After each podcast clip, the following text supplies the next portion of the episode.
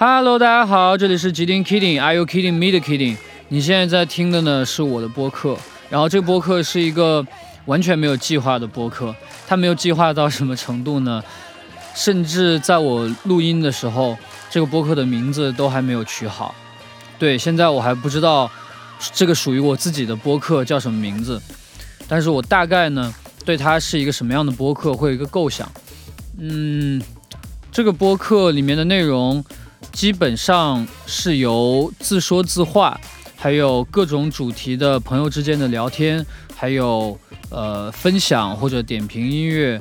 这些内容组成的。当然，以后也许还有更多可能，因为好多事情其实都是我自己一拍脑门就决定的。比如说做这个播客，也是虽然说。想了很久，觉得我要有一个自己的播客，但是从来没有明确的想过我的播客应该是什么样子，我应该怎么样去做。然后最近呢，其实还受了一个刺激吧，就是三策白老师，三策白老师的播客，他的准确的说应该是他的第二个播客，甚至都已经做起来，并且更了很多期了，基本上每一期我都有听。然后我觉得。三老师的执行力实在太强了，我这个播客不能再一直拖下去了，我一定要开始做起来，所以最终才有了这一次的录音。那这一期既然已经开始录了呢，我也大概想了一下，我应该和你聊什么。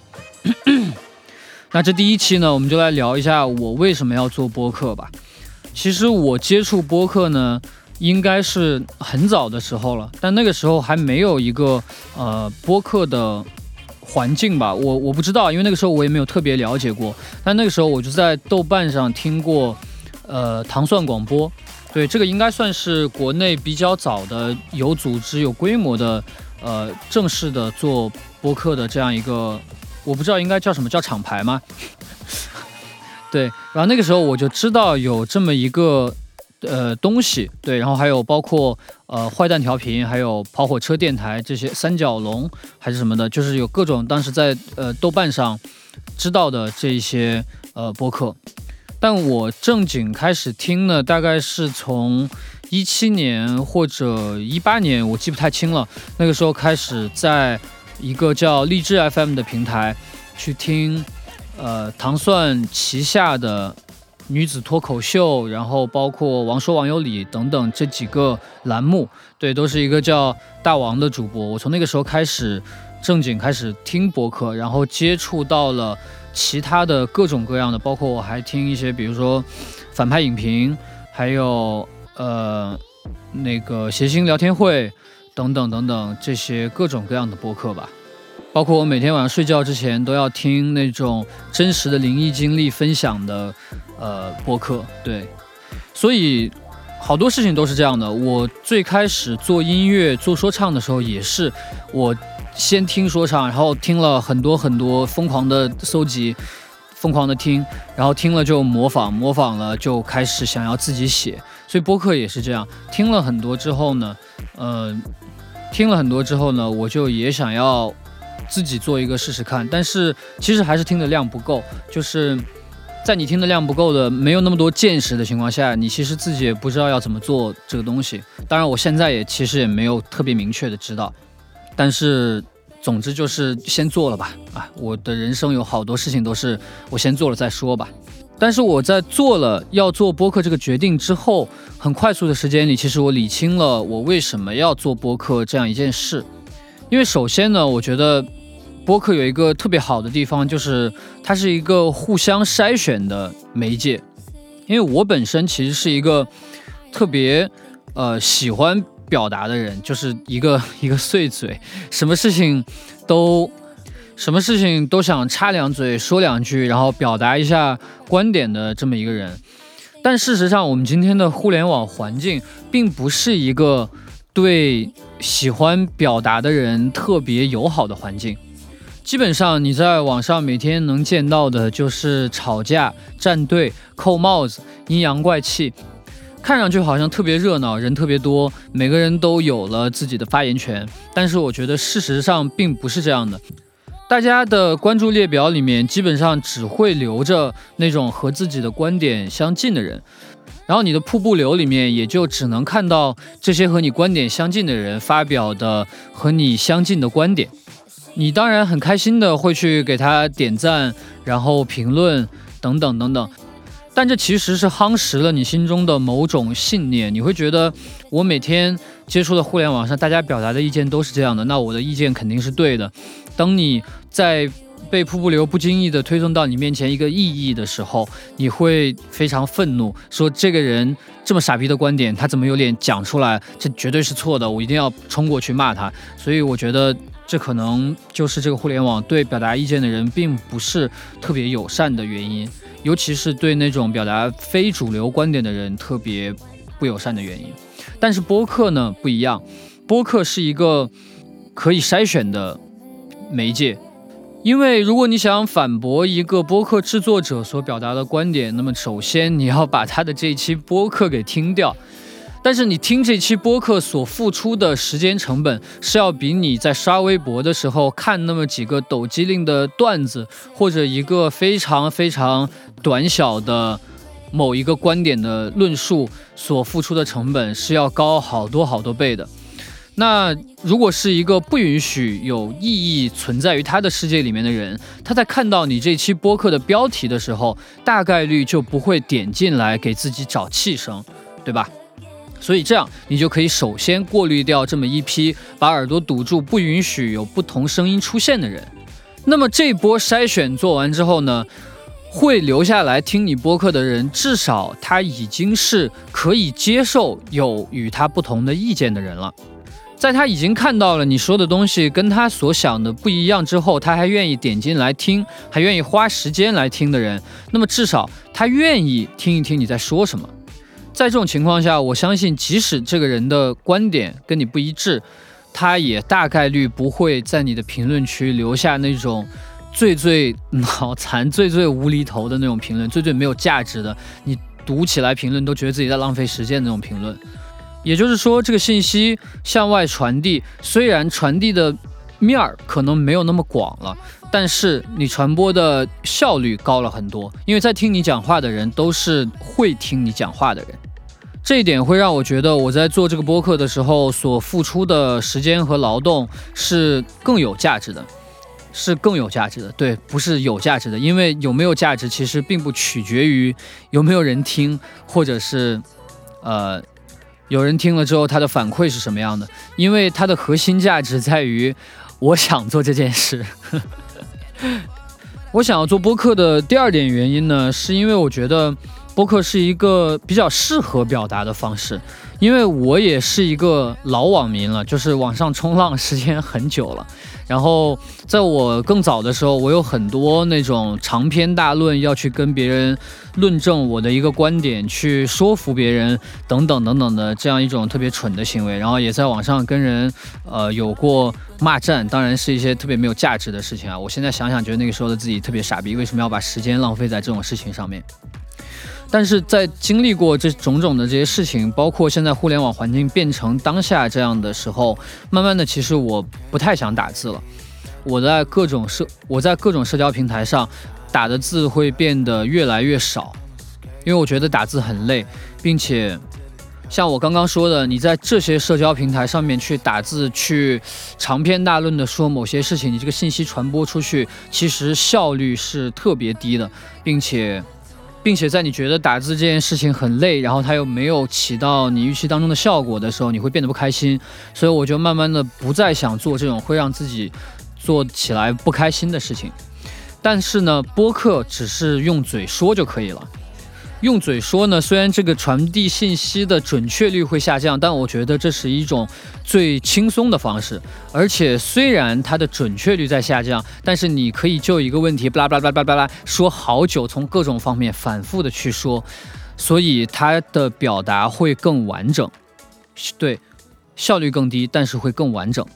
那基于这个呢，所以想了解你的人会在听完你说话之后更了解你。这是一定的嘛，对不对？因为嗯，不想了解你的人，他就不会来听你逼逼这么久。那想了解你的人，如果在看到你的很短的文字，没有办法把你想说的观点，然后这些东西全部讲完整的时候，来听你巴拉巴拉说了这么大堆一段话，他一定是比看那一百四十个字更容易了解你的，对吧？第三点原因呢，其实是特别私心的一个原因，就是我这个人其实非常享受和朋友聊天，但是你在线下跟朋友们有呃深入的、愉快的聊天的机会其实非常少。大家聚在一起的时候也非常享受和朋友们相聚的时间，但是大多数时候我们在一起吃饭啊，或者是玩啊等等，是很难进行一些深入的沟通和交流的。那你可能说，那你们可以线上去深入的交流啊？对，其实这是一个特别好的办法。但是我自己就是也有一些自己的毛病，就是我真的很少很少线上会去主动联系朋友聊天，因为我这个人是那种我其实不怕一个人待着，因为。我自己待着的时候，我总是会给自己找点事情做。我可以看书、看电影，然后做音乐，就是，呃，了解各种我以前不了解的东西。我的好奇心很重，我对，所以我非常容易被一个东西给吸引过去。所以我在独处的时候，其实总是有很多事情可以做的。那这就导致我不太会在线上，就是像别人一样，哎呀，我今天好无聊，我我微信来找你，我们聊一会儿天吧。对我真的很少这样，几乎就是零，几乎就是没有。但我又很希望能和朋友们保持联系，尤其是保持一些深入的交流。所以，我现在如果做了这个播客，我经常就可以就一些选题邀请朋友们和我连线，然后大家一起去聊某一件事。这样我就不用担心，因为我自己没有那么会说话，而导致聊天冷场。因为我们是有某一个主题可以聊的，并且也可以深入的沟通交流。增加感情，对。第四点原因呢，是我觉得播客是一件很浪漫的事情，同时它也是我目前所找到的相对来说最自由的表达方式。自己去录一个播客，录一个网络电台，自己选取内容，选取音乐，然后把它放在网络上自由的传播，让有缘的人遇到这件事。我常常会想起那个电影《海盗电台》，这几个人在海上的一艘旧船里面架设自己的电台去播放音乐。我觉得这件事相当浪漫，就像是你朝四面八方丢出了无穷多的漂流瓶，然后看会被什么人捡到。同时呢，因为播客这种特殊的题材吧，它是一段音频，然后目前的这个音频审核机制可能也还没有那么的完善，技术还没有发展到可以从你一长段的音频里面去挑选那些。什么关键词啊，就是管制的东西吧。对我觉得它的管制相对于宽松一点，并且它也是可以实现你自己架设，不用依赖平台，这样也就不必担心什么删减呀、封号啊这些事情的一个媒介。对我觉得这是一件特别好的事情，对我来说这很重要。同时呢，录播课对我来说也算是一种说话的练习吧。跟三老师一样，我也是一个制作人，然后大部分的时间我都是自己在工作室里面写歌、录歌、做各种各样的事情，所以其实日常我能跟别人交流和沟通的机会，或者长篇大论的去说一些话的机会也很少。这些年呢，我一直觉得我的口头表达能力在下降，就像我刚刚的这段录音，你已经能从里面听到好多。我不自觉的就带上的口头禅，但其实我自己是非常不喜欢自己说话这个样子的。所以，当我录好了这一长段的东西，回头去剪辑的时候，我就可以挑出来我口语当中的这些问题。那么对我来说，这个录音就是一个练习，剪辑的过程就像是在纠错一样。嗯，我希望通过这种方式可以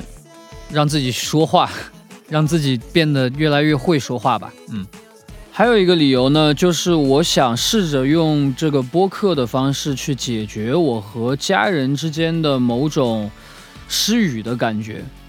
我不知道你们有没有呃相同的感受？就其实很多时候，我非常想和父母啊，然后亲人去交流很多东西。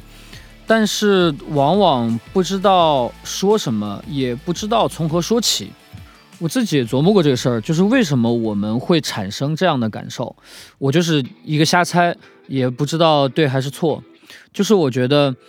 虽然说父母也是从小长大变成爸爸妈妈，然后也经历过我们现在这个年纪和阶段，但是呢，他们所处的那个时代。